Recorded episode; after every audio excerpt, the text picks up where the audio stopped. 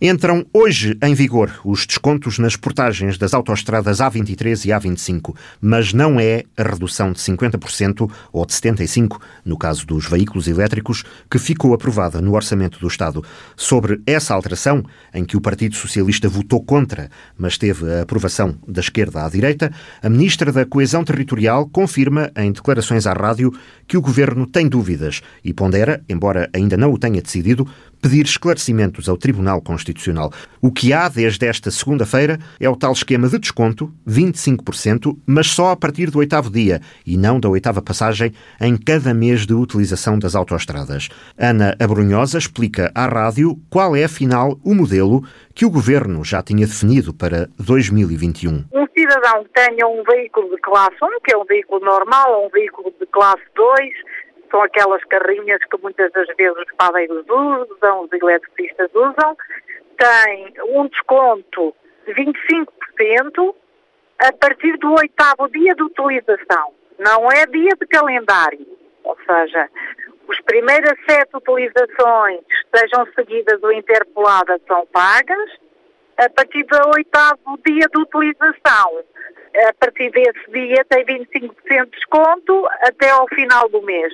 Depois, no mês seguinte, retoma, retoma este processo. Sete dias e não sete viagens, mas sete dias de passagem efetiva nas autoestradas e não sete dias de calendário para um veículo das classes A e B ter 25% de desconto no resto do mês.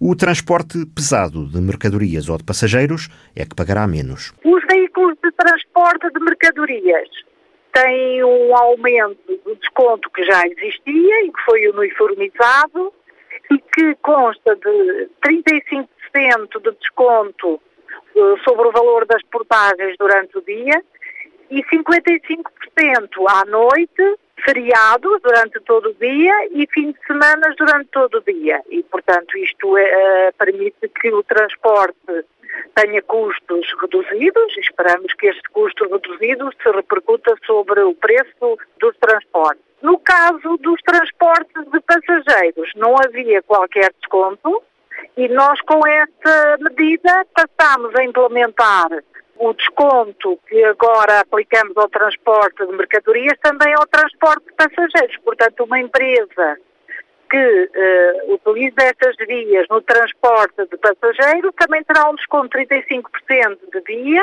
55% à noite, feriado e fim de semana o objetivo aqui é fomentar o uso de transportes coletivos em detrimento do transporte individual. E a isto se resume o desconto que entra em vigor hoje nas autoestradas A23 e A25 e também na A24. Quanto à proposta de redução geral, em cada dia, por cada passagem, de 50% ou de 75% para veículos não poluentes, a Ministra da Coesão Territorial confirma à rádio que o Governo tem dúvidas sobre a competência da Assembleia da República para decidir nesta matéria, mesmo no quadro das alterações na especialidade ao Orçamento do Estado. A medida foi introduzida pelo PSD e aprovada por todo o Parlamento, menos o PS, que votou contra, tal como o deputado da Iniciativa Liberal e ainda o PAN, que se absteve.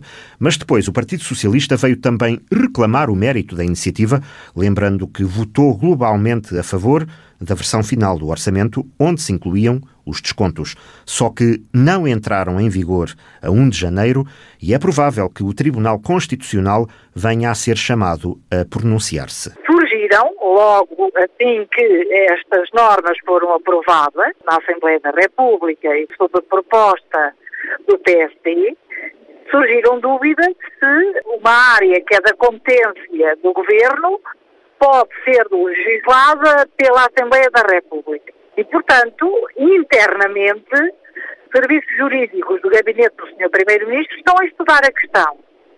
Ainda não foi feito qualquer pedido ao Tribunal Constitucional. Seja como for, assegura Ana Abrunhosa, não se trata de um boicote aos descontos, até porque, no entendimento do Governo, a medida só é para entrar em vigor a 1 de julho. Não há qualquer boicote, até porque ainda não chegamos a 1 de julho.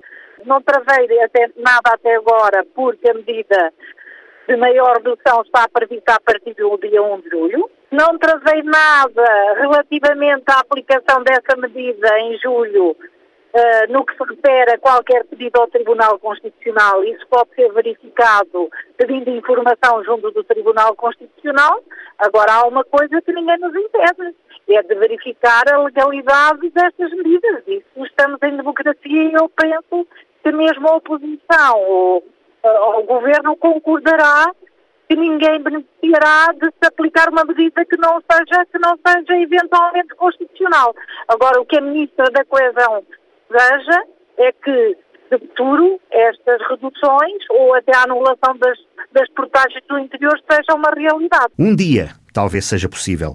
Importante é definir, até lá, formas de compensação financeira. Também deseja que seja uma medida orçamentalmente sustentável e que não estejamos a reduzir de forma abrupta que depois uh, nos obrigue a recuar orçamentalmente. De qualquer modo, o Governo cumprirá o que está no Orçamento de Estado, mas também tem todo o direito de ter dúvidas e de estudar essas dúvidas. E sendo assim, na explicação da Ministra da Coesão Territorial, nesta entrevista à rádio, Todas as decisões estão a ser cumpridas. A da Assembleia da República, que só deverá ser considerada a partir de julho, e a do Governo, que já tinha sido anunciada. O que a Ministra fez foi o que o Governo aprovou.